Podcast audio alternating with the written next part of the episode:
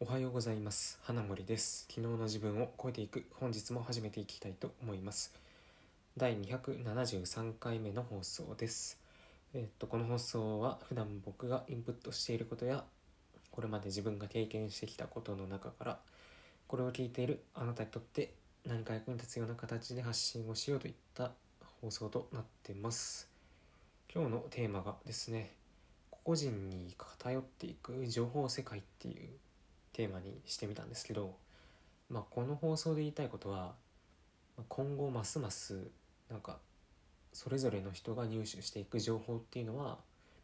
その人が欲しい情報に偏っていくだろうなというそういう話が今日の放送で伝えたいことです。でどうしてこういうことを感じたかというと、まあ、ちょうど Google Chrome で、まあ、あれあれ開くとなんかねあの記事とか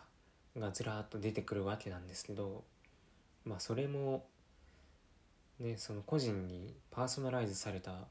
ものが表示されると。でいろいろ設定とかを見てみるとこのワードを含むものは興味がありますとかで逆にこのワードは興味がありませんとかでこのメディアの情報は表示する表示しないとかそういうのが、まあ、それぞれであのなんていうのかな設定できるようになっていた。でまあもっとねあの前々から本当以前からそういうのはあの勝手に Google とかがあのこれまでのそのその人の行動パターンとかから判別してその人に合った新聞記事というかメディアの記事を引っ張ってくるとか、まあ、そういうことをしていたんですけど、まあ、改め改めてですねこう目に見えてそういう設定ができたりするのを見ると、まあ、やはりこういう何て言うのかなまあ受動的に見るような情報っていうのはまあ本当徐々に徐々にというかもうすでに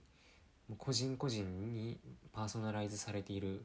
状態にあるなと感じました。で多分ほんの10年前とかならまだスマートフォンもねそんなに普及してなかったので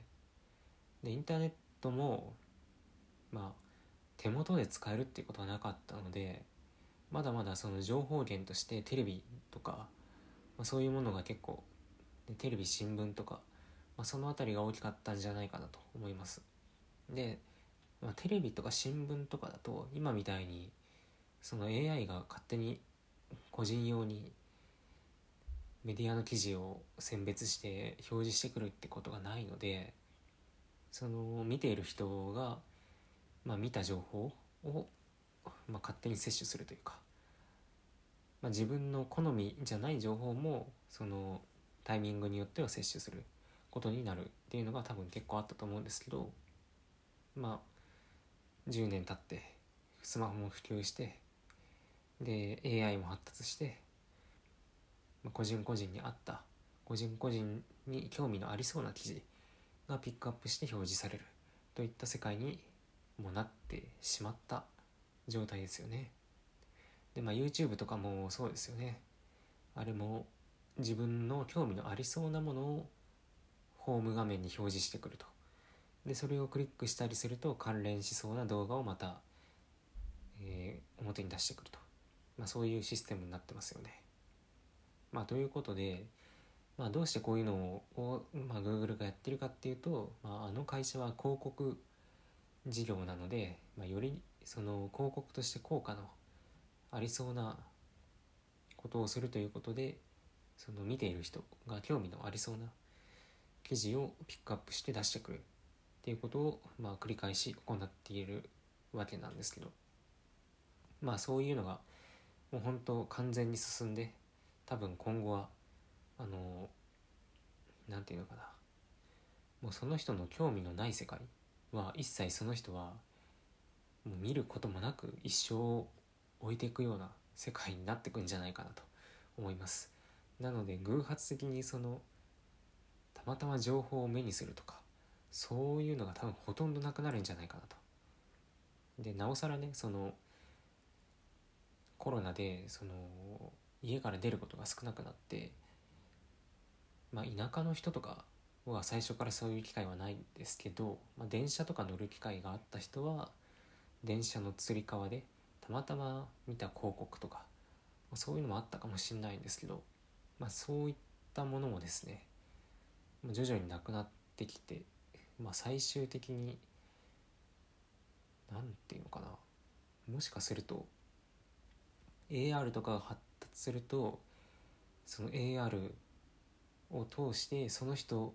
に最適な広告が、まあ、それぞれ表示されるようになるとかなんかそんな風になるんじゃないかなっていう風に僕は想像したりもしました。はい、ということでまあ多分、まあ、すでになってるんですけどあの情報っていうのがもう個人個人に偏っていってもう特に興味のない情報はもう一生見ることもなく過ごすような世の中になっていくんじゃないかなというお話でした。はい、えー、最後まで聞いていただいてありがとうございました。また次回の放送でお会いしましょう。